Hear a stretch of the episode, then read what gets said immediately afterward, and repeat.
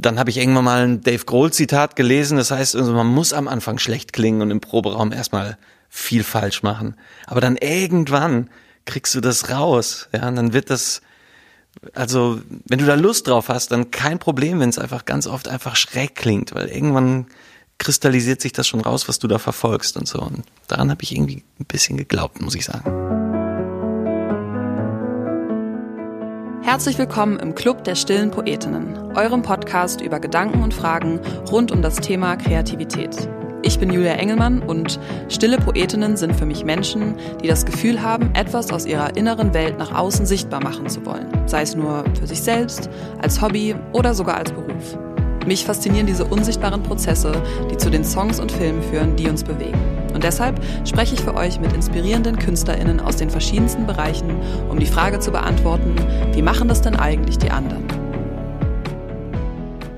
Meine lieben stillen und lauten Poetinnen und Poeten, herzlich willkommen zu einer neuen Ausgabe vom Club der stillen Poetinnen. Ich hoffe, es geht euch gut und ihr seid wohlauf, wo auch immer ihr diese Folge gerade hört. Ich bin Julia und falls das gerade klingt, als ob ich euch eine Sprachnachricht ins Handy aufnehme, dann liegt es daran, dass es auch so ist. ich bin nämlich spontan übers Wochenende zu meiner Familie aufs Land gefahren und habe einfach mein richtiges fancy Podcast-Mikro zu Hause vergessen. Das ist mir aber erst im Zug eingefallen. Und deswegen spreche ich euch gerade basically eine Sprache ins Handy. Ich hoffe, ihr könnt mich trotzdem gut verstehen. Denn bevor es mit der Folge losgeht, mit dem Gespräch mit Tim Neuhaus, einem wunderbaren Musiker und zufällig auch meinem Nachbarn, wollte ich gerne euch noch ein paar Sachen sagen. Und zwar wollte ich mit euch eine kleine Rückschau auf die letzte Folge machen. In der letzten Folge habe ich mit der wunderbaren Luna über das Lösen von Schreibblockaden gesprochen. Wir haben noch über viel, viel mehr gesprochen, aber unter anderem haben wir über das Lösen von Schreibblockaden gesprochen. Und ich wollte mich zunächst mal bedanken für all euer Feedback wieder, eure Nachrichten, und diese Wertschätzung ist einfach unglaublich motivierend und ich freue mich jetzt schon so mit euch die nächsten Folgen zu teilen. Ich wollte gerne ein bisschen was von, euren, von eurem Feedback vorlesen. Rabea hat zum Beispiel geschrieben, so wunderschöne Denkansätze, die mir gerade unglaublich helfen, eine wichtige Entscheidung zu treffen. Danke für diesen unglaublich schönen Podcast. Danke für dieses unglaublich schöne Feedback, Rabea. Und ich hoffe, dass, wo auch immer du gerade mit deiner Entscheidung stehst, es gut läuft und dir damit auch gut geht. Lia hat noch geschrieben, ihr habt mir bei der Folge echt aus der Seele gesprochen, vor allem zum Thema Selbstzweifel, Ängste und Vergleiche beim Songwriting. Danke für eure motivierenden und inspirierenden Worte. Shoutout auch nochmal an Luna. Das hat Lia natürlich auch an Luna und mich gerichtet. Also ja, vielen Dank für eure Nachrichten. Ich hatte die Idee, dass wir zusammentragen, was euch allen beim Schreiben beziehungsweise gegen Schreibblockaden hilft, weil ich auch weiß, dass viele von euch auch selber schreiben. Und deswegen habe ich euch auf Instagram gefragt, was hilft euch denn eigentlich? Und ich wollte jetzt ein paar von euren Antworten teilen. Mara schreibt klassische Musik. Irene schreibt, schreiben alles, was aus dem Kopf kommt oder zuerst aussprechen und dann schreiben. Anna schreibt erstmal einfach nicht schreiben. Sonja sagt, lange Spaziergänge und Ruhe. Vicky sagt, raus in die Natur. Felix sagt, mir hilft es erstmal was völlig anderes zu machen. Und Karina sagt, meditieren oder gutes Essen und die Natur. Ich würde gerne auch noch einen Punkt anfügen, der mir hilft und den einige von euch auch genannt haben. Und zwar ist das Akzeptanz. Ich würde selber sagen, dass ich gerade aus einer ziemlich langen Schreibblockadenphase komme. Vielleicht, wenn ich ehrlich bin, stehe ich auch noch mit einem Bein darin. Und ich glaube, dass mir auf jeden Fall auch immer hilft, das einfach anzunehmen. Und ich glaube, dass es zwei verschiedene Arten von Schreibblockaden gibt. Einmal so eine Art alltägliche Schreibblockade, ja, das ist dann immer so der Moment, in dem man sich vielleicht selber unter Druck setzt, überwältigt ist von der eigenen Idee, Angst bekommt, bestimmte Zeilen festzulegen, also Entscheidungen zu treffen. Und dann, glaube ich, gibt es aber auch noch die Art von Schreibblockade, die vielleicht eine Sprachlosigkeit ist. Und ich glaube, das entsteht immer dann, wenn wir in einer neuen Lebensphase angekommen sind, in der wir schon neue Dinge wahrnehmen und fühlen, sie aber noch nicht in Vokabeln, in Sprache ausdrücken können. weil ich glaube, dass es immer pro Lebensphase dauert, überhaupt in Worte zu fassen, überhaupt greifen zu können, wer wir sind, wie die Welt sich verändert, was unser Weltbild ist. Und ich glaube, sobald wir an dem Punkt angekommen sind, an dem wir Dinge dann eben ausdrücken können, hat sich die Realität schon oft verändert und an dem Punkt entsteht, glaube ich, eine Diskrepanz aus dem, was wir sagen wollen und dem, was wir aber erst sagen können, falls das Sinn ergibt. Und das zu akzeptieren, hilft mir persönlich auch. Und ganz praktisch hilft mir auch selber, wenn ich mir ganz, ganz kleine Aufgaben vornehme. Das haben, glaube ich, auch einige von euch geschrieben. Also mir vornehme, erstmal wirklich einen Satz zu schreiben. Oder mir vornehme, ich schreibe jetzt was, aber das ist noch nicht der fertige Text, sondern das ist jetzt erstmal nur eine Skizze. Das nimmt mir auch immer den Druck. Ja, das wollte ich gerne mit euch teilen. Ich hoffe, es hilft euch. Ich wünsche euch auf jeden Fall für eure nächsten Zeilen, die ihr schreibt, ganz viel Inspiration und auch Leichtigkeit. Was ich gerne noch mit euch teilen wollte, ist, dass nächste Woche, ich weiß, dieser Satz wird nicht lange aktuell bleiben, aber nächste Woche mein neues Lied Rasierwasser und Kastanien mit Video dazu rauskommt. Und ich bin unglaublich aufgeregt, das mit euch zu teilen. Und deswegen wollte ich gerne sagen, ich hoffe, es gefällt euch. Hihi. Und als letztes wollte ich gerne noch sagen, ich spreche an dieser Folge mit Tim und in der Folge erwähne ich zweimal ein Lied von ihm, ohne den Titel zu sagen. Deswegen möchte ich an dieser Stelle sagen, ich mag das Lied As Life Found You von Tim Neuhaus unglaublich gerne. Ihr findet es aber auch in der aktuellen Playlist zur Folge. Es gibt auf Spotify eine Club der stillen Poetinnen Playlist, in der ich euch jede Woche ein paar zur Folge passende Songs zusammenstelle. Jetzt bleibt mir nur noch zu sagen, vielen Dank. Vielen Dank an euch, vielen Dank an unser Club der stillen PoetInnen-Team, allen voran André und Stefan und vielen Dank an meine Gäste. Und jetzt Vorhang auf für den wunderbaren Tim Neuhaus und wir hören uns nächste Woche. Hallo Tim. Hi Julia. ich freue mich voll, dass wir heute sprechen. Wir haben uns schon oft unterhalten und davon sehr oft im Treppenhaus. Stimmt. Weil wir beide im gleichen Haus wohnen. Ja, seit wie lange eigentlich? Drei Jahre jetzt? Ja, bestimmt schon. Ich glaube schon, es liegt an mir. Ich kam nach. Du kamst nach. Kam es mir auch irgendwie bekannt vor. Okay. Aber habe nicht das irgendwie einordnen können. Und ja. dann irgendwann so ein Namensschild. Ach, echt jetzt? Und dann Genau, ging das so. Und dann war auch meine Familie, hat mich mal besucht, unsere Zuhause. Ich wollte gerade die Straße sagen, das lassen wir ja weg. Piep. genau. Und dann haben die mich darauf aufmerksam gemacht und dann, ach so, ja, natürlich. Mhm. Genau, und ich habe, glaube ich, parallel auch erfahren, dass du sozusagen, du bist, der in meinem Haus wohnt. Ich habe irgendwann mal in meinem Mix der Woche einen Song von dir vorgeschlagen bekommen. Ich erinnere auch noch, dass ich dich gesehen habe im Flur, als ich rausgegangen bin, als du eingezogen bist, weil du nämlich zwischen ganz vielen Instrumenten standst mhm. und so gesagt hast, hallo, ich bin Tim, ich wohne jetzt hier. Und da dachte Aha. ich, bin ich, bin ich dann rausgegangen und habe gedacht, oh, vielleicht machen wir was Ähnliches. Vielleicht ja, machst du ja, auch, genau. wahrscheinlich machst du auch was Kreatives. Mhm, kann sein. Ich habe oben unterm Dach quasi mein kleines Home-Studio eingerichtet, auch mit einem Taubenschlagzeug, sage ich gerne, also mit so geräuschlosen Fällen. Ah. So, die habe ich natürlich dann alle irgendwann mal die ganzen Sachen hochgetragen. Genau, ja. Ja, deswegen ist das da oben jetzt eigentlich fast schon mehr so ein kleiner Musikraum. Wie schön. Mhm. Und wer hätte gedacht, dass wir uns quasi im Treppenhaus unterhalten, Niemand. um uns für einen Podcast aufzuwärmen? ja, danke für die Einladung. Gerne. Ich, ich stelle dich mal vor. Du bist Tim Neuhaus. Du bist Schlagzeuger, Filmmusikproduzent, auch Songwriter. Ich hatte ein Lied von dir eben auch in meiner Heavy Rotation eine Zeit lang. Und ziemlicher Allrounder, eigentlich, würde ich sagen, oder? Mm, vielleicht. Ja, vielleicht. Kann man das so sagen.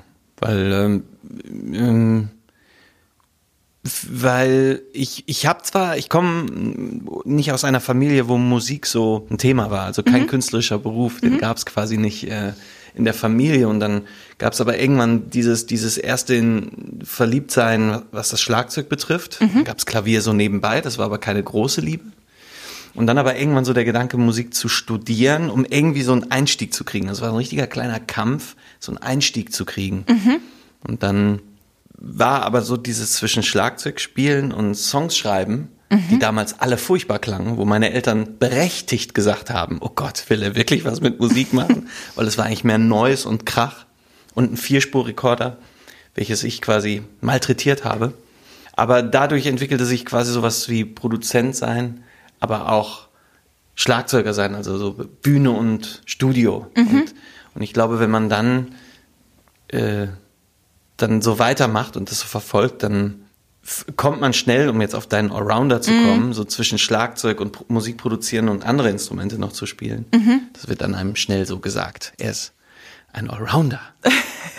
Ja. Nicht so richtig. Nee, das habe ich nicht gesagt. Nein, nein, nein, nein, Sondern äh, immer wenn wir uns sehen, machst du gerade was anderes. Du hast Filmmusik gemacht für einen Netflix-Film, Rumspringer heißt er. Spielst aber auch Schlagzeug unter anderem bei Clouseau. Das heißt, du machst ja schon breit gefächerte Sachen und es klingt jetzt nicht nach nicht so richtig, sondern halt mehreres richtig. Ja. Deswegen bin Okay. ich drauf gekommen. Und ich finde es immer schön und spannend auch zu sehen, wie man aus so einem, ja, so eine Lust zum Beispiel, ein Instrument zu lernen oder so, wie sich dann, und die Eltern sagen vielleicht noch so, was schreibst du denn da für Lieder, wie sich über Jahre dann sowas entwickeln kann, dass, dass dein Beruf ist, auf hohem Niveau verschiedene Sachen zu machen, kreativ. Ja.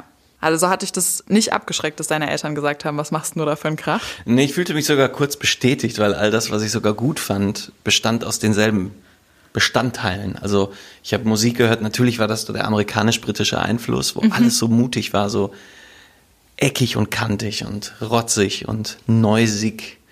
Und das äh, war das alles auf meinem Vierspurgerät auch. Und je weniger es ihnen gefallen hat, desto mehr dachte ich so, ja, irgendwas mache ich richtig. Ach ja? Ja, weil die waren so, ach, sie waren so normal für mich. Alles war so normal und das war so fernab der Norm. Und irgendwie hatte ich so ein Gespür, dass da irgendwas richtig ist. Okay. Weil auch andere irgendwie so erstmal so das Gefühl so, ah, was macht denn der? Ich war einfach so interessiert. Es war einfach so, es hat einfach so schon früh zugepackt, ja. Die Faszination für Mehrspurtechnik oder einfach Bandkultur, so. Und äh, dann habe ich irgendwann mal ein Dave Grohl-Zitat gelesen, das heißt, also man muss am Anfang schlecht klingen und im Proberaum erstmal viel falsch machen. Aber dann irgendwann kriegst du das raus, ja, und dann wird das, also wenn du da Lust drauf hast, dann kein Problem, wenn es einfach ganz oft einfach schräg klingt, weil irgendwann kristallisiert sich das schon raus, was du da verfolgst und so. Und daran habe ich irgendwie ein bisschen geglaubt, muss ich sagen. Das ist ja fantastisch, dass du da so früh drauf gestoßen bist, weil ich das Gefühl habe, das ist fast eine der größten Aufgaben, Angst zu überwinden, schlecht zu sein am Anfang. Also das ist was, was mich in vielen Disziplinen jahrelang eigentlich gestoppt hat oder auch immer noch manchmal zurückschrecken lässt, zu denken, ich kann das ja gar nicht und was, wenn ich jetzt dann irgendwas vortrage und jemand merkt es auch noch. Das finde ich total schön, direkt damit anzufangen zu sagen, oh, je schlechter es klingt, desto besser ist es wahrscheinlich gerade. Ich weiß nicht, wie viel Lebenszeit du hattest, vorher auch mal ganz oft zu scheitern. Also ich hatte genug Gelegenheiten Ja? vorher, ganz viel in den Sand zu setzen, auch kreativ oder das ist halt wirklich lange komisch klang. So, Ne, ich habe lang meine beim Gesang meine meine Idole nachgemacht, was dann einfach so natürlich fünfmal schlechter klang als das, aber irgendwie habe ich lang abgeguckt und lang erstmal falsch kopiert, meine Stimme dabei kaputt gemacht. Krass, ja. Und das musste erstmal alles so ein bisschen kaputt sein, dass ich dann gesagt habe, hey, ich mache jetzt mal, wie ich es machen würde und wie es sich einigermaßen heile anfühlt und bin mir dann über meine eigene Anatomie bewusst geworden und habe dann gedacht, ja okay, dann mach's doch jetzt mal so, wie wie du es eigentlich längst hättest machen sollen. Was ist das für eine Zeitspanne von du ähm, imitierst Leute und probierst aus, bis du findest deine eigene Stimme im wahrsten Sinne des Wortes? Ich würde fast sagen, im, im Songwriter-Bereich zwischen 15 und 25 tatsächlich. Ja, okay. Genau. Beim Schlagzeug, da ist es, das, das war anders. Okay. Das war nicht die, da war nicht die Stimme, äh, die Gesangsstimme involviert. Da, da war das irgendwie freier. Da konnte ich mich anders entwickeln, auch sch schneller entwickeln. Und, in, und, und ich war, hatte lange, eine lange Zeit, wo ich mich mit Sachen beschäftigt habe, die gut, wenn man sich damit beschäftigt, aber es waren definitiv nicht meine Stärken, mit denen ich mich da auseinandergesetzt habe. Okay. Und das war erstmal so eine Zeit, die zu finden und dann mit denen kreativ zu werden. Ne? Und hat sich das Kreativsein dann verändert? Also ist es was anderes, sich mit seinen Schwächen auseinanderzusetzen als mit seinen Stärken? Na, ich glaube, das ist so wie wenn du, wenn du, ähm, du, wo hast vielleicht, oh Gott, habe ich da ein gutes Bild? Aber es ist so ein bisschen so, du bedienst dich den falschen, den, du bedienst dich den, dem falschen, am, du bist am falschen Ausgangspunkt. Du guckst zu sehr auf andere Matten drauf oder auf andere. Du guckst zu sehr auf andere, guckst nicht zuerst bei dir. Und mit einem hohen Maß an Empathie kannst du zwar eine Menge Prozesse dort erlernen, sage ich jetzt mal, oder dich annähern an, an gewisse Dinge, aber so ganz dich selbst drin finden und was du dann machst. Also du kannst andere daran üben, bin ich auch von überzeugt, dass die Zeit war nicht umsonst. Ja, klar. Aber ähm, ich glaube dann irgendwann so zu seinen eigenen oder so den, sag ich mal, den Glanz der Wahrheit deiner eigenen Sache den, den findest du dann halt so, wenn du wirklich das Gefühl hast, oh, jetzt, ich möchte es nochmal vergleichen mit einem Punkt. Wenn man ein Gedicht vorträgt und man verändert die Stimme dabei nicht, Ja, klar. sondern man spricht so, wie du es sprichst, Ja. dann hast du es zum ersten Mal so gemacht. Und ich habe damals bei so Songs immer klingen wollen wie. Verstehe. Dadurch habe ich vielleicht Ja. ganz interessante Songs geschrieben, so, ne, so mich angenähert, aber ich habe nie so ganz dann mich getraut, mal so einfach nur, ey, jetzt nimm doch mal die Gitarre und sing einfach nur, sprich einfach mal einen Song. Und dann so unverändert, so pur aus dir raus. Das war immer eine Überwindung, so ganz nur du sein. So. Klang erst nicht für mich. Aber habe ich dann gelernt, irgendwann zu denken, okay, wenn ich aber nur das mache und das ein bisschen verändere, dann klingt's ja doch ganz schön. Also habe ich ja doch was zu sagen. Ja, ich habe voll viele Gedanken gleichzeitig dazu, weil du natürlich kein Vorbild hast, das so klingt wie du. Ne? Also sozusagen, ich finde, Vorbilder können manchmal Orientierung geben oder auch Sicherheit. Also quasi, wenn die mit dieser Art Sound schon äh, bekannt und beliebt sind, wenn ich den Sound mache, dann kann ich mich dahinter einreihen und bin irgendwie erstmal geschützt, vielleicht davor sozusagen, dass, dass, dass jemandem das gefällt. Und äh, wenn ich nur so klinge wie ich in Anführungsstrichen, dann weiß ich ja noch gar nicht, wie die Ja, anderen darauf genau. reagieren. Weißt du noch, was das dann für ein Moment war, als du das für dich entdeckt hast? Also so dachtest, dachtest du dann auch, ach so klinge ich und das ist voll okay? Oder wie was war das für ein Prozess? Ja, ich glaube, das lässt sich dann so ungefähr zeitlich, als ich mein Schlagzeugstudium, das war dann ein Jazzstudium, weil ich auf Okay. dem Schlagzeug hatte ich dann so viele, also hatte ich schon so viel Repertoire, dass ich dann aufgenommen wurde in Weimar an einer Hochschule. Dadurch war ich natürlich schon in einem Austausch mit Professoren, anderen Studenten, die, mit, die mich natürlich als Schlagzeuger wahrgenommen haben. Und da immer war so immer so ein Blick, so ein, so ein, so ein Blick von, ah, hm, ja, Tim, alles klar. Also man fühlt, ich fühlte mich gesehen. Okay. Aber dann hatte ich diese andere Seite ja noch, das, das Komponieren, das Schreiben, sogar das Singen, was bei mir aber nichts mit Jazz zu tun hatte. Ich war, hab Songs äh, und Bandsongs gesungen und hatte, kam da eher aus einer anderen Ecke. Und da musste ich mir diesen Blick des Respekts erst wirklich so erarbeiten. Und da habe ich mich ab, dran abgearbeitet. Ich habe quasi im Alter von 20, 21 wirklich so lange probiert, endlich mal was zu schaffen, wo ich endlich mal da einen Schulterklopfer kriege. so von wegen, oh, gut gemacht, Mann. Super Song und schön gesungen. Das war für mich, das war dann für mich irgendwann so, oh, endlich so, ja. Das kam relativ spät für mich. Und äh, es gab einen Mitstudenten, mit dem ich dann später auch lange in einer Band gespielt habe, der mir als erstes, der da, mich da gesehen hat und zu mir gesagt hat, Tim, wenn du das nicht verfolgst, bist du wirklich ein Irrer. Und das ist nicht cool, wenn du das nicht verfolgst. Mach da weiter, so. Und dem bin ich bis heute dankbar. Dass er das Krass. gesagt hat. Das ist ein Freund und ein Musikerkollege, der auch in Berlin lebt und im Grunde genommen machen wir jetzt 25 Jahre später immer noch dasselbe. Ja. ja, krass. So wichtig, dass jemand sowas zu einem entscheidenden Moment sagt, oder? Ja, und ich sag's nochmal, weil in meiner Familie und in da, wo ich herkomme, diesen Unterbau es nicht so richtig gab. Ich musste das quasi selber so ein bisschen suchen, finden. Ja, oder halt mit, damals mit 15 hatte ich dann halt auch einen Best Friend, mit dem ich mich sozusagen über sowas immer unterhalten habe, aber und immer so und auch Musik gemacht habe und und so die ersten Schritte. Es gab aber keine Community, das heißt, wir hatten nur uns, wir waren im Endeffekt nur so zwei. Es fühlte sich super an, aber es war natürlich auch so lonesome und immer wie unnormal so ein bisschen. Ist ja nichts Ernstes und so. Und deswegen da war so die Ahnung, nee, irgendwie bin ich da kreativ. Also ich habe da, ich spüre da irgendwie so eine kreative Lust und Kraft und die muss ich verfolgen. Und da bin ich sehr froh, dass das so bissig an mir dran blieb. Ja. So. Und du ja auch irgendwie resilient bist, oder? Also ich, ich muss, so wenn ich dran denke, wie ich angefangen habe zu schreiben, zu singen, das Leuten vorzutragen, das ist echt mit so viel echter Angst verbunden gewesen. Also und auch mit, mit total vielen Gedanken von, ah nee, dann kann ich das nicht, dann lasse ich das und, und so. Also das hat, äh, und wenn, wenn du so davon berichtest, dann du strahlst noch so dabei mit irgendwie so, du hast dich da so durchgebissen, es klingt so angstfrei. War das für dich angstfrei und sorgenfrei? Ähm, ja, aber ich war auch eine gehörige Portion naiv auch noch. Okay. Und meine Selbstreflexion, ich würde sagen, ja, sie war da, aber ich war auch ein Träumer.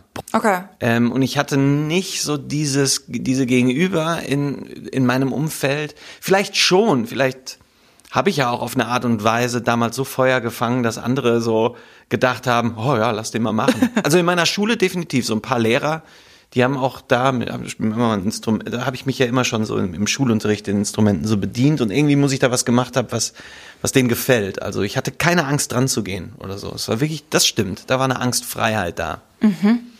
Aber da war auch niemand, der sonst sowas macht. Deswegen, es gab keinen, es gab da keinen, keine Szene so richtig. Ich möchte der Stadt Hagen auch nicht Unrecht tun. Sie hatte eine Bandszene, ja. Aber ähm, irgendwo so in meinem nahen Umfeld. Also ich, und ich wollte, habe immer nach vorne geguckt. Ich wollte mal irgendwo sein und habe ich mich dann hingeträumt und habe äh, mich an gewisse Form von Kritik erstmal auch nicht so, also ich wollte auch Angst, weil wollte, hab, genau, wollte mich wohlfühlen und habe mir das so erkämpft, sich wohlzufühlen. Ich wollte mich gut dabei fühlen. War auch eine Entscheidung, so leben zu wollen. Ist schon eine Entscheidung, oder? Also mit dem Wort Kampf kann ich da schon direkt, äh, wo das natürlich sehr brutal ist von Entscheidung zu Stimmt, Kampf, aber das ist auf jeden Fall eine Auseinandersetzung, finde ich, sich zu entscheiden, zum Beispiel gegen eine Angst vorzugehen oder sich ähm, zu erlauben zu träumen. Oder ich finde, du hast jetzt gesagt, es gab niemand anders, das so ein bisschen als Argument vielleicht für Angstfreiheit, wenn ich das richtig verstanden mhm. habe, weil es dann vielleicht keine Vergleiche gibt oder keine Konkurrenz. Aber ich finde auch, wenn es niemand anders gibt, dann ist der Schritt, sich aus der Gruppe rauszuwagen und zu sagen, ich setze mich jetzt aber in der Klasse, im Klassenzimmer ans Schlagzeug, ist ja wäre für mich in der Vorstellung fast noch aufregender, als wenn da eben schon mal einer saß. Hm. Weißt du, was ich meine? Also ja. ich, ja. Woher hattest du dann, woher hattest du das, ich will fast aus Versehen sagen, ich, nicht aus Versehen, aber ich will fast sagen Weisheit, ähm, zu sagen, ich entscheide mich jetzt dafür, dass mir das keine Angst macht? Hm, vielleicht, weil ich immer die besten Lehrer hatte, auch in den okay. Momenten. Dass die da waren und mir immer so, mich haben gewähren lassen, so. Und dich auch ernst genommen haben wahrscheinlich. Vielleicht oder? auch ernst genommen haben, genau. Mhm. Und auch gar nicht gedrückt haben. Wir haben so einen Raum geschaffen. Okay. Ne, so einen Raum geschaffen von tu mal. So. Mhm. Und, und diese, also ich war ja kein Überaus, also ich war nicht wild oder so als, als Kind. Überhaupt nicht. War mhm. eigentlich eher lieb, eine liebe Person so. Aber da war so ein bisschen so ein Forscherinstinkt zumindest. Oder eine, eine Schlagzeug ist ja auch ein bisschen Tanz, also da war auch eine Tan Bewegungslust da. Mhm. Also sich auch eher zu probieren, als es zu lassen. Oder mhm. so. Kann auch Erziehung sein. Ich weiß nicht, worauf das zurückfällt. Ja, ich würde es gerne wissen, weil ich würde gerne wissen, wie ich, also wie das so, könnte man das jedem geben? Ja, ja. Also meine, meine Familie mütterlicherseits ist auf jeden Fall eine temperamentvolle Familie und die haben sehr laute Stimmen. und äh, ich nicht unbedingt eine laute Stimme, aber, oder doch, manche, manche haben schon gesagt, eine laute Stimme, aber ich, ich empfinde die meiner Mutter und Opa und so noch lauter. Aber äh, genau, aber vielleicht hat sich das an, hat das was anderes geöffnet. Andere Schlösser sind durch die Lautstärken aufgeknapst und dann habe ich halt tisch, pf, tz, irgendwo draufgehauen, hatte kein, also nicht so, hatte kein Lautstärkenproblem sozusagen. Mhm. Ich verbinde mit einer gewissen Lautstärke, also ich war ein sehr, sehr stilles Kind mit einem Mut, laut zu sein, auch ein gewisses Selbstbewusstsein. Nicht im Sinne von, ich mache alles toll, aber einfach so, ich habe auch einen Platz, also ich gehöre her. Das klingt bei dir irgendwie auch so durch, oder? Dass mhm. du selbstbewusst warst. Ja, ich habe auch oft gesagt, ja, kann ich, wenn ich es noch nicht Echt? ausprobiert habe, weil ich irgendwie dachte, ich krieg das hin. Krass. Oder so. Oder dass auch Leute, die fragen, machst du das jetzt? Und ich so, ja, ich glaube, ich kann das. Also den Mut hatte ich auch. Also, also heute wäre das nicht mehr so. Heute würde ich wahrscheinlich mehr den den Rückzug Also nee, ich kann es nicht. Also ich melde mich in zwei Wochen nochmal, dann habe ich mich damit auseinandergesetzt, dann komme ich nochmal wieder. Und früher als Kind habe ich eher gesagt, ja, nee, es gibt, gibt's gib die Aufgabe her, ich mache das jetzt. Und wie ging das dann weiter? Dann hast du es auch irgendwie hingekriegt? Vielleicht manchmal nicht, aber auch der Drive, würde ich sagen, war so dann immer überzeugend in dem Moment. Und dann mhm. hatte ich auch immer, glaube ich, so relativ milde und gute Lehrer, die erkannt haben, dass da jemand will. Er weiß zwar noch nicht so richtig wie, aber das formen wir jetzt mal noch so ein bisschen. Ich hatte auch den besten Lehrer der Welt äh, bei meinem Schlagzeugstudium. Wirklich? Ja, und da war ich ja 19. Also das war ja noch die formbare Zeit. Krass, ja, klar. Und da war, kam dann genau die richtige Portion von Selbstreflexion äh, und genau, und einfach, einfach machen. Mhm. Mhm. Das heißt aber, das klingt, als ob es bei dir alles relativ reibungslos ging. War das irgendwie eine schwierige Entscheidung, zum Beispiel zu sagen, ich mache das jetzt beruflich oder war das auch irgendwie eindeutig? Vielleicht, ich empfand das nicht so als super reibungslos, weil wie gesagt, es gab keinen Unterbau in der Familie. Ich okay. musste diesen Moment mir selber irgendwie erspringen ja. äh, und, und dann, um dann von dort aus zu sagen, ich will das irgendwie für mein Leben. So. Was war das für ein Sprung? Ja, Mach sozusagen immer wieder so, nee, lass mich, ich will jetzt das machen und nicht was anderes. Also nicht so dieses, ich war auch konfrontiert mit diesem Sicherheitsdenken meiner Familie, ne, beruflich.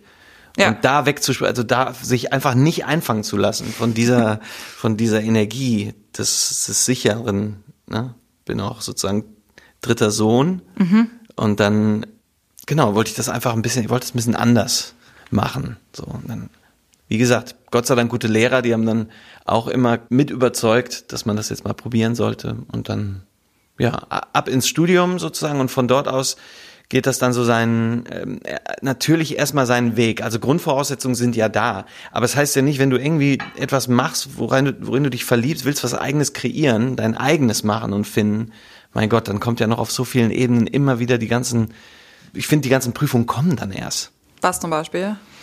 Deine erste Platte, mhm. das erste Buch in deinem Fall wahrscheinlich, mhm. dann das zweite, mhm. das zweite Album, dann die ersten Konzerte, die Politik innerhalb dieser da, da, da kann man zwar auch so naiv reinspringen und, und man kann sagen, ich mache jetzt einfach mal, ich, ich habe so Lust, aber all das, was ich vorher sagte, das, das wird ja dann, irgendwann kommen dann die Grenzen. Du musst dich auch dementsprechend verhalten, gewisserweise einen Überblick behalten, einschätzen. Du musst dann dingen, diese ganze Energie an allen Ecken und Enden einzuschätzen und mit der Kreativität sozusagen würdevoll den Ball im Spiel hast, sodass alle Beteiligten irgendwie okay sind mit der Situation, mhm. die, du, ne, die, du, da erschaffst durch das, was du kreierst. Mhm. Meinst du jetzt im Sinne von, in der, weil du in der Schulzeit vielleicht einen Kumpel hast, mit dem du dich austauschst, einen Airline und ihr seid quasi dann die Szene mhm. und plötzlich kommst du, keine Ahnung, nach Berlin, spielst Konzerte, veröffentlichst ein Album und dann gibt es dann eine ganze ja, und, Szene, Bubble, eine große Menge Leute und Situationen. Ja, und Gage und, und Regelwerke und mhm. Man merkt es dann, da ist, genau, jetzt spielst du 45 Minuten, dann wieder die eine andere Band. Also du musst dich ja ständig irgendwo äh, natürlich anpassen äh, an andere Umstände, die was ja, will man ja, ist ja total geil, so. Aber ähm, es ist sozusagen, aber genau, ich empfand das dann teilweise auch als äh, absolut spannend zu sehen, was passiert, wenn du plötzlich an einem Punkt bist, den du dir mal gewünscht hast und dann aber so, ach so, oh, aber wie, auf was man da alles achten muss, wie viel Zeit da so drauf, bei drauf geht, Dinge zu planen und Dinge zu tun. Mhm. Und das beeinflusst ja auch wieder den kreativen Prozess immer wieder so neu. Ja. Magst du einmal so ein bisschen sagen, quasi, was war der Punkt, an den du dich hingeträumt hast? Also wie sieht er aus? Du spielst auf einer Bühne in einer Band oder wie, wie ich das, das hat sich ja immer so gefühlt alle zwei Jahre verändert. Okay. Dann irgendwie, irgendwann will man nur mal davon leben mhm. äh, und dann will man nicht nur davon leben, sondern man will auch Gigs spielen, die einem wirklich was bedeuten. Mhm. dann will man das mit bestimmten Projekten mhm. und dann Weißt du, es ist ja nicht bei, bei mir so wie bei dir, dass du sofort mit deiner Sache sozusagen äh, so am, am Start bist, in der Szene bist, dein, deine, deine, dein eigenes machst. Bei mir war es ja schon auch auf der einen Seite als Schlagzeuger in der Szene sein und äh, involviert sein in einem Szenengefüge. Sowohl das eigene zu tun, was aber jetzt nie den Hit hatte oder mhm. so, sondern mhm. immer nur so irgendwie in einem Untergrund da war. Und ich war auch okay oder bin auch okay, dass das immer da irgendwo geblieben ist. Äh, und aber einem Punkt dann vielleicht jetzt nicht durch die Decke gegangen ist oder so. Und dann, und mit diesem Spagat habe ich so gemerkt, dass ich genau so ein bisschen mehrgleisig äh, mich mich aufbauen musste. Jetzt habe ich leider die Frage vergessen. Ähm, es, es gab auch noch gar keine richtige Frage. Ich finde, du hast die schon beantwortet. Ich habe dich gefragt, wie dann das aussah, wovon du geträumt hast, weil du meinst, so. und ich kann das total nachvollziehen, dieses so, wenn ich an dem Punkt bin, ne, dann mhm. ist alles gut. Also bei mir ja, war das vielleicht irgendwie früher so, in der Grundschule habe ich davon geträumt, wenn ich mein Buch veröffentliche ja, ja. und jemand weiß davon, dann habe ich es ja geschafft. Also dann ist mhm. ja der Teil in meinem Leben total entspannt. Und wie du sagst, dann kommt plötzlich dann kommt das zweite Buch, dann kommt mhm. äh, dann, keine Ahnung, teils fängst du an, deine Kräfte aufzuteilen, also dann kommt irgendwie ein ganzer Ballon an Sachen, an die man vorher gar nicht denken konnte. Und das fand ich, finde ich spannend, was das so bei dir war von, ja, ich träume eben davon, zum Beispiel irgendwo zu spielen, Schlagzeug. Mhm, ja. Und was kommt dann aber alles, also wie, ja, ja, weißt du? Dann plötzlich das eigene Ding. Ja. Genau, dann, dann, da ging, das war zum, also auf jeden Fall ganz schön farbenfroh, ne, diese verschiedenen Projekte. Ich bin bei Klüsen dann als Schlagzeuger eingestiegen, dann ist da so eine eigene Karriere losgegangen. Dann hatte ich irgendwie mal meinen ersten eigenen erfolgreichen Song, einen eigenen Plattenvertrag, dann müsste man da ja eigentlich so alles auf eine Karte setzen. Und dann war so die Frage, soll ich jetzt alles auf eine Karte setzen oder ist nicht dieses mehrere Dinge äh, gleichzeitig laufen lassen? Wie genial hier auf der einen Seite ein bisschen produzieren im Studio an Songs für Klüsen, an den eigenen Sachen was produzieren, super, mit meinen Freunden, dann wieder Schlagzeuger auf Tour sein oder so und dann irgendwann merken, ich bin 250 Tage im Jahr gar nicht zu Hause. Mhm. Und und so. Und dann äh, ist es plötzlich ein richtiger Beruf und dann muss man so, hä, hä, okay, alles klar, wieder Weihnachten, ab nach Hagen. Mhm. Ähm, ja. Also alles nimmt so Tempo auf, dadurch, dass du sagst, du bleibst quasi mehrgleisig. Also du hast irgendwann für dich die Entscheidung getroffen, sozusagen, du hast jetzt alles auf eine Karte setzen mhm. genannt, zu sagen, ich mache meine verschiedenen Bereiche und ja? Ja, ist man auch natürlich, wenn man merkt, dass das eine nicht äh, vielleicht eben so durch die Decke gegangen ist, wie man es vielleicht gehofft hatte. Mhm. Auf der einen Seite sind Träume wahr geworden. Man nimmt jetzt endlich die erste Platte auf. Ja. Und weil wir über Träume gesprochen haben. Ja. Und dann aber nicht der Traum, dass das jetzt durch die Decke ging. Okay, nicht schlimm, dann macht man was anderes, dann kommt wieder ein neuer Traum. Mhm. Oh ja, ah, super geil, ich äh, werde jetzt doch, bin jetzt doch, will jetzt doch Deutschlands bekanntester Schlagzeuger werden und so. Mhm. Ach, auch nicht passiert. Gibt ja so viele. Ja, okay. Ach nee, dann mache ich jetzt noch mal wieder was mit, mit Songs. also, aber das war irgendwie auch nie mein Problem. Also, das sind immer so Zickzack-Dinger gewesen. Da hat sich das eine aus dem anderen gespeist. Mhm. Und hat dann eigentlich mehr da, dafür, für mehrere Disziplinen jetzt gesorgt bis jetzt. Mhm. Und weil du mir äh, gesagt hast, dass, dass es so ein bisschen um Kreativität geht hier in dem Gespräch. Gerne auch ein bisschen ich, mehr. Ja, ja, mu ja, muss ich irgendwie sagen, das sind wahrscheinlich, das was bis heute spannend ist, ist, dass ich durch dieses durch diese verschiedenen Schauplätze die Disziplinen also immer leicht unterscheiden und dadurch man irgendwie kreativ damit umgehen muss, wie man es jetzt beim nächsten Mal macht. Also also ich merke das jetzt gerade zum Beispiel bei der äh, Filmmusik, wenn mhm. du eine gemacht hast, mit der Regisseurin darüber sprichst und dann hast du irgendwie was gefunden für die, für die eine Sache und endlich abgerundet, ist es beim nächsten Film, kann es komplett anders sein und äh, es war derselbe Beruf, aber in sich äh, eine, eine neue Aufgabe. Eine neue Aufgabe, ja. Mhm. Unser Sponsor in dieser Woche ist die Hörbuchplattform Audiotheka. Im Hörbuchabo Audiotheka Club könnt ihr für 8,99 Euro im Monat unbegrenzt Bücher aus einer riesigen Auswahl streamen. Es gibt Titel aus allen möglichen Genres, die ihr immer und überall hören könnt. Ich zum Beispiel höre voll gerne Hörbücher beim Spazieren. Das Besondere an Audiotheka ist, dass wenn ihr mal ein Hörbuch sucht, das es nicht im Streaming-Abo zu finden gibt, dann habt ihr die Möglichkeit, es direkt als Download zu kaufen. Das heißt, ihr müsst noch nicht mal die App dafür wechseln.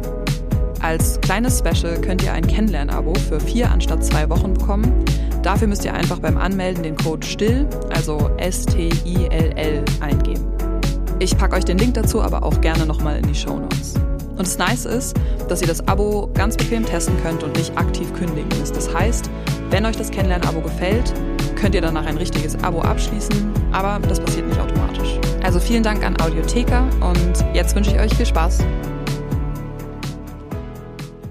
du klingst so proaktiv damit, finde ich, umzugehen. Also so, es klingt, als ob du sehr schnell dann sagst, oh, dann gehe ich zur nächsten Aufgabe oder dann gucke ich mir was anderes an, quasi, wenn, wenn sich irgendwas nach vielleicht einem, wie, ich will nicht sagen einer Sackgasse, aber einem sag du es lieber so anfühlt. Ich muss gerade schmunzeln, weil, weil ich wusste ja von vornherein, wir werden jetzt ein bisschen über Kreativität sprechen ja. und dann denke ich immer so, immer wenn es irgendwie äh, eng wird oder so, denk, denk mal, aber du hast dir doch so jetzt ausgesucht, bist doch in einem kreativen Beruf, also sei es gefälligst auch. Ne? Also habe mir selber sozusagen noch nicht erlaubt. Klar habe ich mir natürlich erlaubt, äh, unkreativ zu sein. Es muss ja auch mal unkreative Phasen geben, logisch. Aber ähm, irgendwo äh, so die Herausforderung oder der Wille da ist, auch wenn wenn es jetzt hier an der einen Stelle vielleicht jetzt so nicht weitergeht, dass man es in sich so ein bisschen umkodiert, mhm. dass es wieder geht, mhm. nur ein bisschen anders weiter. Und was ist damit, dass das würdest du sagen, das ist, was du, was du gut findest? Ja, also ja. ist auf jeden Fall eine wichtige Erfahrung. Also ich weiß nicht, wie es dir geht, aber ist der kreative Prozess bei jedem Buch derselbe oder musst du da auch immer neu umkodieren? Nee, es beschäftigt mich gerade auch der Wunsch, immer was funktioniert hat, wiederholen zu wollen. Also ich habe so bestimmte Phasen gehabt, an wenn ich mich an die zurückerinnere und die glorifiziere ich bestimmt auch, aber dann denke ich irgendwie so an, keine Ahnung, mein mein drittes Buch, da hatte ich so eine Phase, wo ich jeden Morgen schwimmen gegangen bin und danach konnte ich irgendwie gut schreiben. Und seit Jahren will ich dahin zurück. Weil ich irgendwie denke, das hat funktioniert. Und mhm. immer mal versuche ich wieder schwimmen zu gehen und danach, dass das endlich wieder losgeht. Mhm. Aber ich glaube eben, dass das total wichtig ist, dann anpassungsfähig zu sein, so wie du beschreibst und auch schnell reagieren zu können, weil eben Prozesse nie die gleichen sind, weil wir nie die gleichen sind. Mhm. Und trotzdem gibt es natürlich Dinge, die man über die Jahre lernen kann, die einem gut tun. Also mir tut's gut, auch wenn ich verschiedene Sachen mache, an einem Tag dann mich auf eine konzentrieren zu können. Zum Beispiel jetzt mal so mhm. in den Raum gestellt. Aber eben gleichzeitig Natürlich sind Prozesse immer anders, aber ich finde, das hat auch ultra viel mit Loslassen zu tun und auch ultra viel mit Vertrauen. Also sozusagen, mhm. wenn jetzt Schwimmen und danach Schreiben nicht mich produktiv mehr macht oder zufrieden produktiv, mhm. was kommt dann? Ja, resoniert das mit dir? Auf jeden Fall, na klar. Du sagst gerade Vertrauen, das ist natürlich, äh, da würde ich vielleicht sagen, das ist äh, irgendwie da, wie damals in der Kindheit. Okay. So ein Vertrauen, ja. ich kann es probieren und kann wagen. Ja und merke, dass das auch jetzt, selbst wenn ich ratlos bin, vielleicht mal gerade überhaupt nicht weiß, was als nächstes ist, dass mhm. das Vertrauen wieder so einatmen, ausatmen, einatmen, ausatmen und dann einfach nochmal probieren. Mhm. Das ist auch das, was ich beim Jazzstudium, da gab es einen Gitarrendozenten, der sagte auch so, du, du improvisierst jetzt und hast so eine Linie, die willst du spielen. Und du weißt ja meistens genau, wo du, was die nächsten vier Töne sind. Mhm. So, bevor du jetzt den, den vierten Ton gespielt hast, Geh, geh, bieg ab, bieg sofort ab, du weißt nicht wohin. Also du trickst dich selber aus, ja. Oh mein Gott, dein Leben ist Jazz. Ja, genau. Komplett, oder? Ja, aber da, da habe ich auch Vertrauen gefunden. Das funktioniert. Ich glaube, das ist auch das Helge Schneider Geheimnis, so ein bisschen so einfach abbiegen. Einfach dieses kurz vorher sofort abbiegen üben. Und das dann, dann zu vertrauen, kommt schon irgendwo an. So. Das kann man auch üben. Dieses ja. Fallen.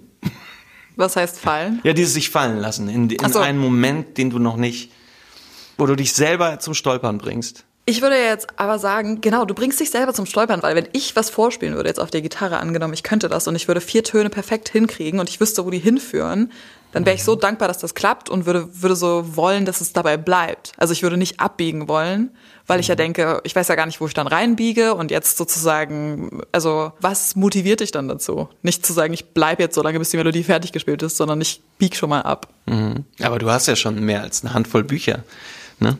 Du hast gerade von Wiederholung gesprochen oder so. Ne? Ja. Könnte ja sein, dass du das vielleicht auch mal für dich nutzt. Jetzt hast du diese zweite Zeile und denkst vielleicht an etwas, woran du immer denkst in der Zeile. Und dann sagst du, aber jetzt gehe ich doch mal komplett ganz woanders hin oder so. Klar, ich meine so, mhm. sozusagen, so wie mein Weltbild lange funktioniert hat, bleibe ich natürlich da, wo es sich sicher anfühlt, ja. statt mit Absicht sozusagen dahin zu gehen, mhm. wo es sich unsicher anfühlt. Aber natürlich da, wo es sich noch nicht sicher anfühlt, bist du auch wach und vital wahrscheinlich. Ja, genau. Und entwickelst dich. Mhm. Aber das muss, das muss dir erstmal so bewusst sein. Ja, ich. und den Raum musst du auch erstmal so schaffen, ja. dass du den immer bei dir hast. Ne? Ja.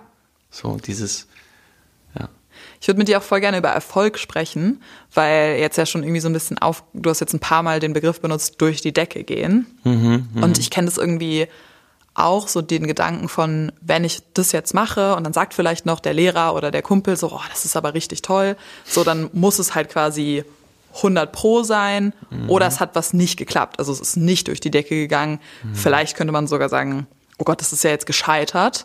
Das ist ja jetzt kein Erfolg gewesen. Oder hätte ich früher gesagt, das hat sich bei mir verändert. Ich find, und, und ich finde es irgendwie eine limitierende Vorstellung, dass die Disziplinen, die man betritt, klappen müssen zum Beispiel. Ne? Oder dass wenn man was macht, dann sozusagen muss es in Anführungsstrichen durch die Decke gehen. Wie ist mhm. deine Vorstellung von Erfolg? Und hat die sich verändert?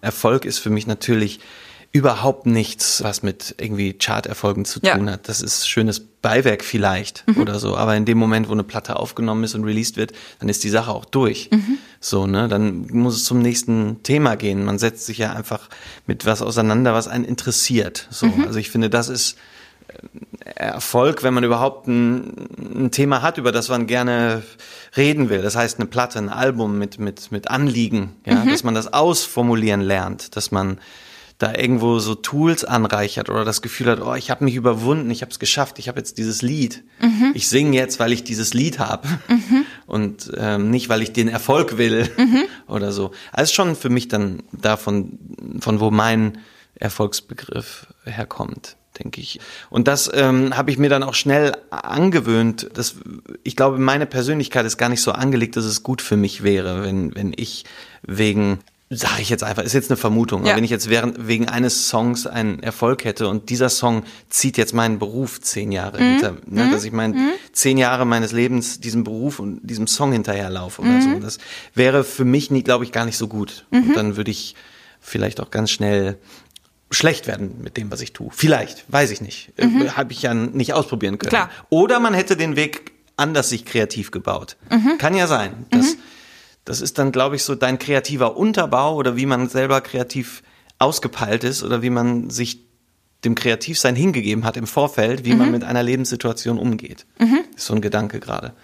Und das ist, glaube ich, ähm, dann irgendwie äh, für mich dann doch, wenn ich mich manchmal auch handwerkermäßig betrachte als Schlagzeuger, das ist ja manchmal auch ein sehr funktionales Instrument, hat so eine Aufgabe, ich setze mich hin und dann spielen wir ein Konzert und dann halte ich so den Hammer und die Nägel fest und die hau ich in die Wand und dann, ne, das hat so, hat so ein Gefühl manchmal, das ähm, ist dann sehr gut für mich, äh, auch so einen Ausgleich zu haben zwischen diesen Künstler, äh, künstlerischen Songschreiben und dann gleichzeitig wieder handwerkermäßig sein. Und Erfolg ist dann halt irgendwie, wie Bob Dylan sagt, du wachst auf und hast Lust auf das, was du gerade tust.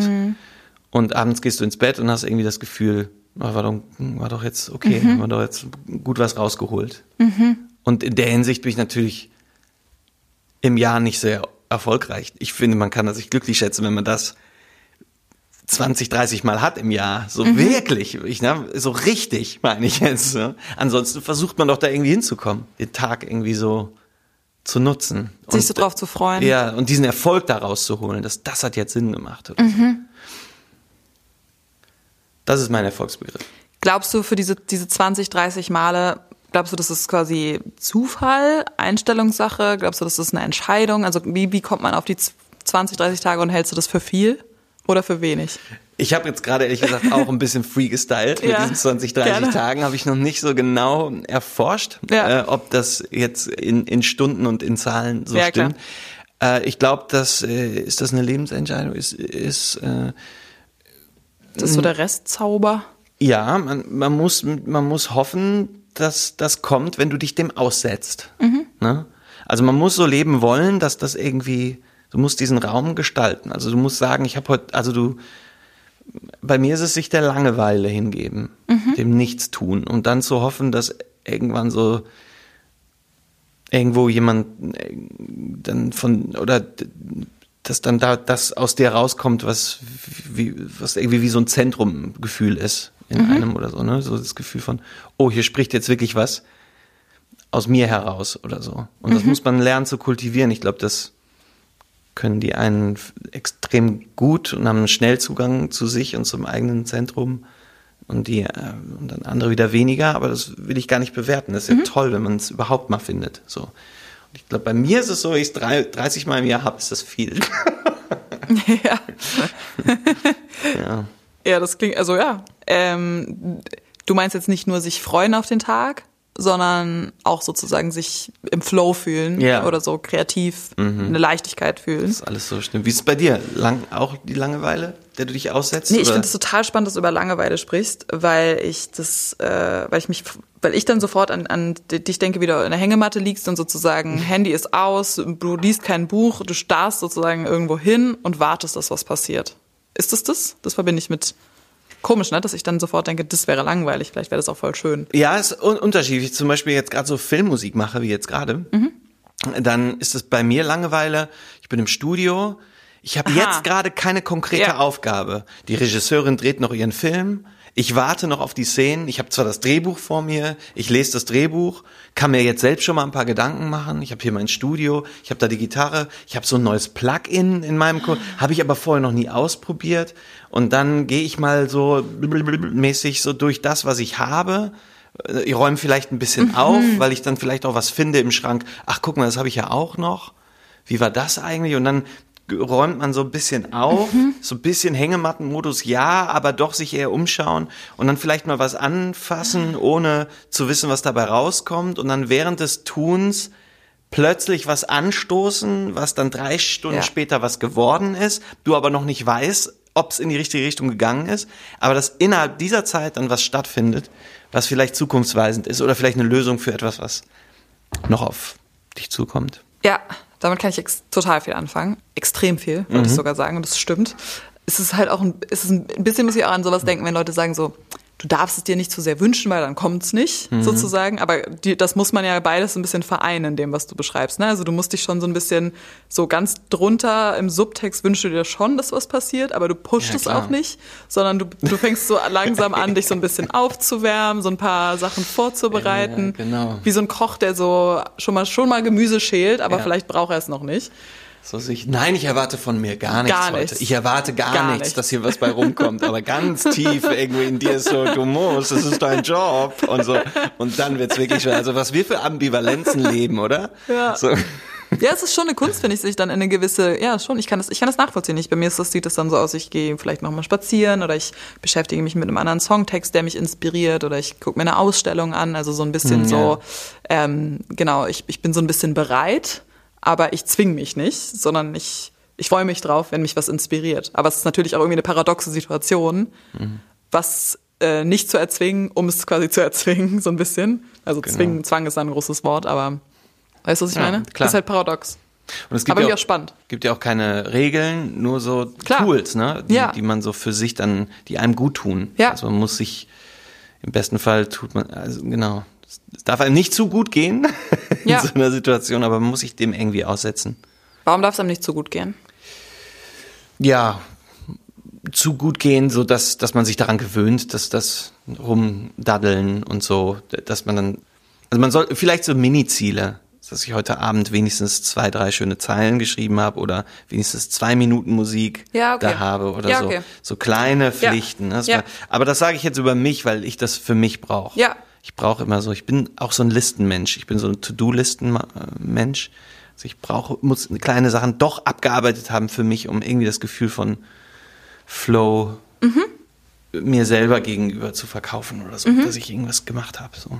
Auch vielleicht von Struktur in einem eigentlich von Haus aus eher unstrukturierten Prozess im Sinne von Chaos. Kreativität kannst mhm. du nicht planen so, aber irgendwie dann doch ein bisschen. Bisschen. Mhm.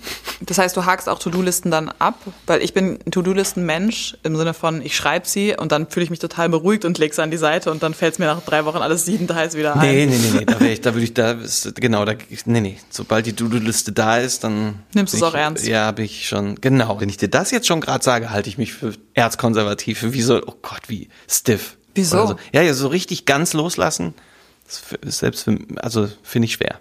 Aber ich finde auch eine To-Do-Liste weglegen und zu verdrängen ist auch nicht loslassen. Also sozusagen, ja. ich denke ja dann trotzdem dran und das schwingt dann ja mit. Mhm, okay. Also sozusagen, ich weiß nicht, ganz loslassen ist das fast nochmal ein anderes philosophisches Thema, würde ich sagen. Mhm. Weil wir ja doch irgendwie Menschen sind, deren Gehirne weiter rattern mit allem, was wir über unser Leben gelernt haben oder so. Mhm. Aber ich kann viel mit so anfangen, so kleine Ziele zu stecken. Ich sage mir oft, ich stelle das jetzt erstmal so hin. Das ist jetzt eine Skizze, das muss ja nicht fertig sein, aber ich sortiere schon mal die Zeilen so, wie es grob aussehen könnte. Ich finde das eigentlich sehr, du nimmst, du nimmst dich dann auch ernst, wenn du dir kleine Ziele setzt. Ja. Deadlines, was, was löst das für ein Gefühl aus in Bei dir? Mir? Ist das eher ein Wort, was du magst oder? Dead. ja, stimmt. Also früher hätte ich das immer wichtig gefunden, weil es mich produktiv macht. Also, weil ich die sehr ernst genommen habe und dann auch die letzten Nächte immer alles durchgegeben hätte, dass ich es wirklich schaffe.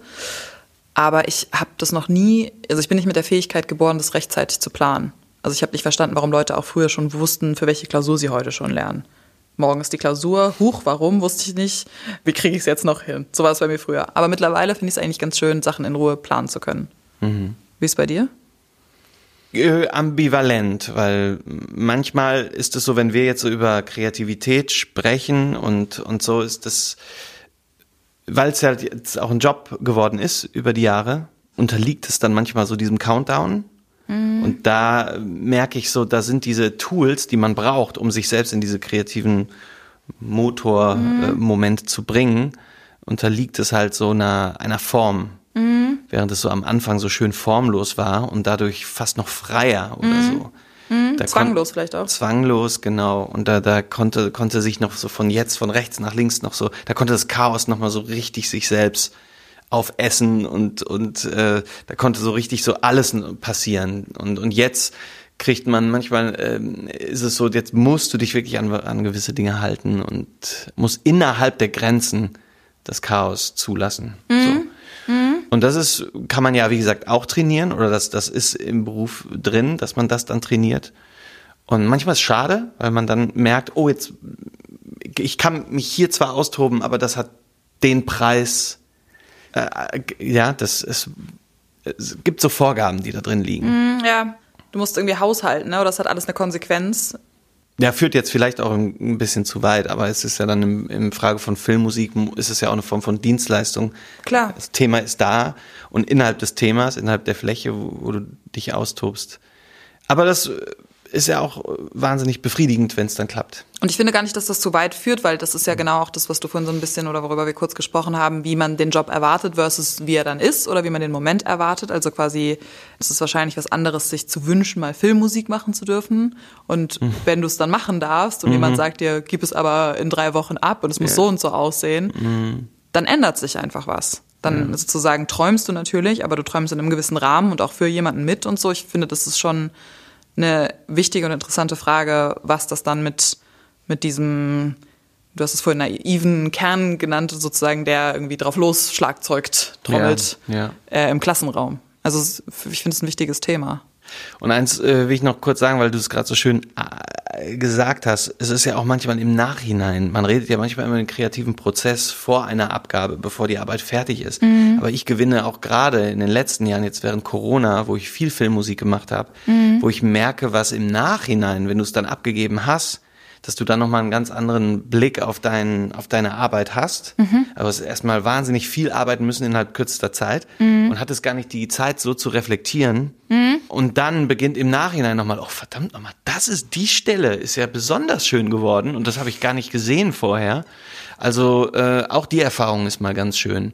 Weil wenn man eigene Platten macht, äh, wovon ich ja auch ein paar habe, mhm. dann nimmst du alles so auseinander und nimmst es im Vorfeld alles so Ne? Du gibst alles rein, versuchst im Vorfeld alles zu reflektieren und bist dann irgendwie durch damit. Mhm. Und bei der Sache, die ich jetzt gerade mache, wenn du für Film schreibst oder für ein Thema, mhm. dann hast du nicht so viel Zeit, dich zu verrennen. Du musst irgendwie auf den Punkt kommen. Mhm. Und dann merke ich gerade, wie mein Hirn mhm. sich auch erfreut an dem im Nachhinein, wo man vielleicht, ah, guck mal, da hattest du nur so viel Zeit und das hast du daraus gemacht.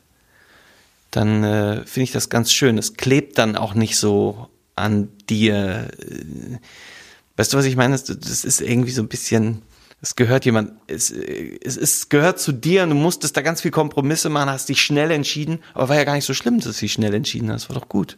Ja. Guck mal, kannst du auch. Ja. Einfach schnell in, so. Ich, und, ja. Ja, irgendwie äh, erfreute mich diese Erfahrung, weil dann ist auch wieder, da befreit man sich auch wieder so ein bisschen von Ängsten, dass man so denkt, nee, du mach dir doch jetzt nicht so einen Kopf.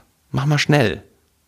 So. Spricht ja auch vielleicht für eine gewisse Intuition, die natürlich auch über die Jahre wahrscheinlich viel mit Können und Training zu tun hat, die, die auch nicht den verkopften Tag braucht, oder? Sondern die da, also du hast, du hast alles hm. sozusagen. Ich finde, manchmal hat auch kreativer Prozess mit noch Warten auf, ich habe warten, bis ich endlich schlau genug bin, das, den, den, das perfekte Gedicht zu schreiben oder so zu tun. Mhm. Aber vielleicht ist ja eigentlich schon alles da. Mhm. Das ist ja so ein bisschen, was man, wenn man sich schnell entscheidet, passiert. Und ich finde es voll schön, dass du dann mit so einem milden oder auch einem so wohlwollenden, sich nachträglich freunden Blick drauf guckst. Weil ich auf jeden Fall auch kenne zu sagen, dass man, dass ich im Nachhinein noch denke, so, oh, das hätte ich schon besser machen können.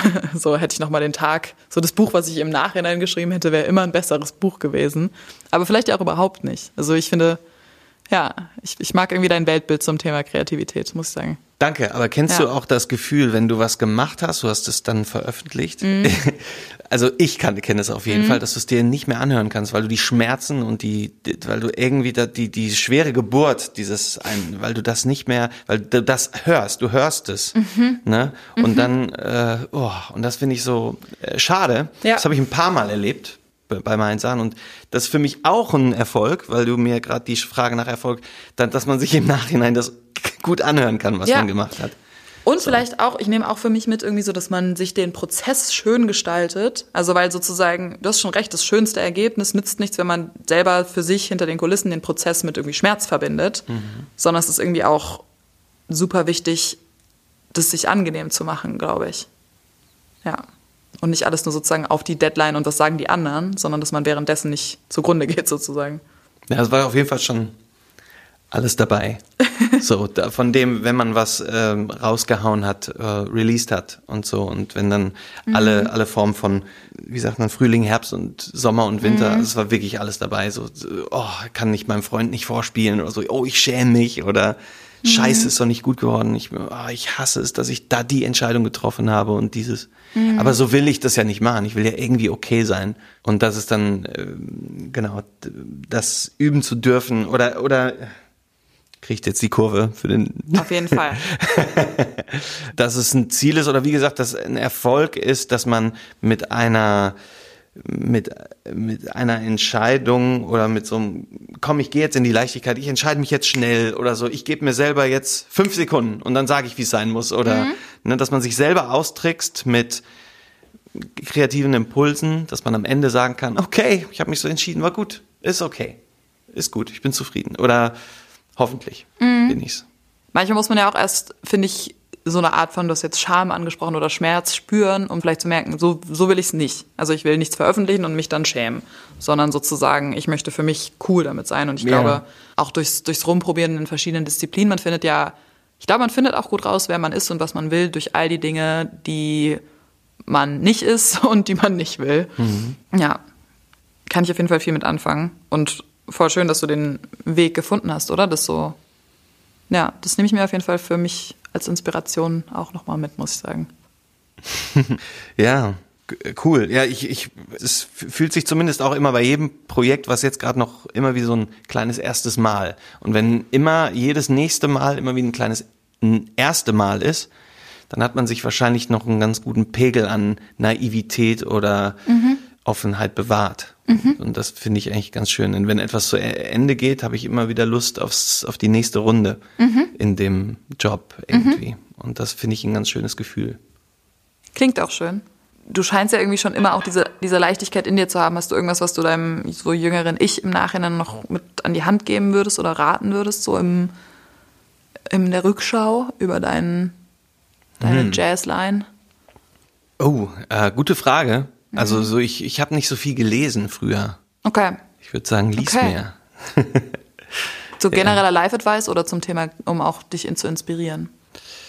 Ja, so ein bisschen sich auch mal für ein Thema mehr Zeit zu nehmen. Mhm. Ich bin immer ein bisschen sehr schnell, so, so viel in alles Mögliche und zügig rein mhm. und habe da sozusagen einen gewissen Empathiepegel vermutlich mir angeeignet, mhm. so um in alle Richtungen zu denken oder für all, alles irgendwie eine gewisse, so ein gewisses Mitfühlen ausgeprägt oder so, aber, aber so bei manchen Sachen halt auch mal sich mal, mal so bleiben bei einer Sache. Mhm. So das ähm, habe ich zwar mit Schlagzeug studiert oder so, aber ich war ein fahriger Typ. Vielleicht auch, weiß nicht, so ein bisschen, vielleicht auch der Beruf, dass man da so ja fährt so viel rum und so und wo kommt man mal zur Ruhe? Also es war lange Zeit nicht so der Fall. Mhm. Aber so im Nachhinein denke ich so, liest mal ein bisschen mehr. So. Hast du viel gelesen? Oder? Oh Gott. oh, wir sind leider out of time. Oh ja, okay, alles klar. ich, äh, immer wenn ich lese, wirklich, dann werde ich wie so zu so jemandem, der überall rum erzählt, wie toll Lesen ist. Und ich erzähle mir selber, ich werde nie mehr nicht lesen, weil es tut mir so gut, es tut mir wirklich gut. Ich habe das Gefühl, mein ganzes Gehirn fühlt sich ausgelastet an. Aber dann lese ich plötzlich mal ein halbes Jahr einfach nichts. Ähm, mhm. Ja, also deswegen, ich lese super gerne und ich gebe mir den Rat irgendwie auch selber. Das heißt, dann lese ich heute mal weiter bei, äh, ich lese gerade Becks letzter Sommer. Oh. von Benedikt Welz. Ah, ja. Da geht es auch um Musik, um einen mhm. Lehrer, der einen musikalischen Schüler unterstützt. Vielleicht ein ganz guter Appell an mich. Okay. Haben wir irgendwas vergessen zu besprechen? I don't know. Fällt dir uh. noch ah. irgendwas ein? Oder sollen wir uns schnell entscheiden? Und, äh. äh. ja, es ging ja um Kreativität und äh, manchmal habe ich das Gefühl, das ist manchmal sehr abstrakt. Aber mhm. das Schöne ist jetzt, dass ich mir nicht vorgestellt habe, wer jetzt zuhört oder so. Ich kann mir mhm. nur vorstellen, dass Leute, die das Wort, sich mit dem Wort auseinandergesetzt haben, oder sich gern mal damit auseinandersetzen würden, mhm. äh, dass da hoffentlich was angerissen wurde. Denn selbst wenn du mich jetzt fragst, oder ich hatte Angst vor der Frage, dass du sagst, was ist für dich Kreativität? Mhm. Da hätte ich, da würde ich jetzt schwitzen, weil das ist ja doch ein, was ist das? Ist ja doch, gibt so unterschiedliche, gibt Alltagskreativität, oder? Klar. Es gibt dann die im Detail äh, von dem, was wir tun, Texten, Spielen, Schlagzeug, Musik, produzieren und so diese ganzen Tools von Kreativität, oh Gott, vom Millionstel ins Tausendstel. Aber dann auch den Alltag zu bewältigen und so. Da bin ich auf jeden Fall froh, dass du es nicht gefragt hast. okay, sehr gut. Dann frage ich dich das auch nicht mehr. Und ähm, ja, sag vielen Dank fürs Gespräch. Danke. Ich freue mich total. Okay. Mach's gut. Bis bald im Treppenhaus. Bis bald im Treppenhaus. Tschüss. Ciao. Das war's für heute vom Club der Stillen Poetinnen. Vielen Dank fürs Zuhören. Ich freue mich über euer Feedback auf Instagram, da gibt's den Club der Stillen Poetinnen auch. Schreibt mir gerne eure Fragen und Erkenntnisse und Geschichten zum Thema Kreativität. Und jetzt noch kurz Werbung in eigener Sache. Ich freue mich sehr, dass ich bald endlich mein zweites Studioalbum mit euch teilen kann. Es heißt Splitter und ihr könnt es jetzt schon überall vorbestellen.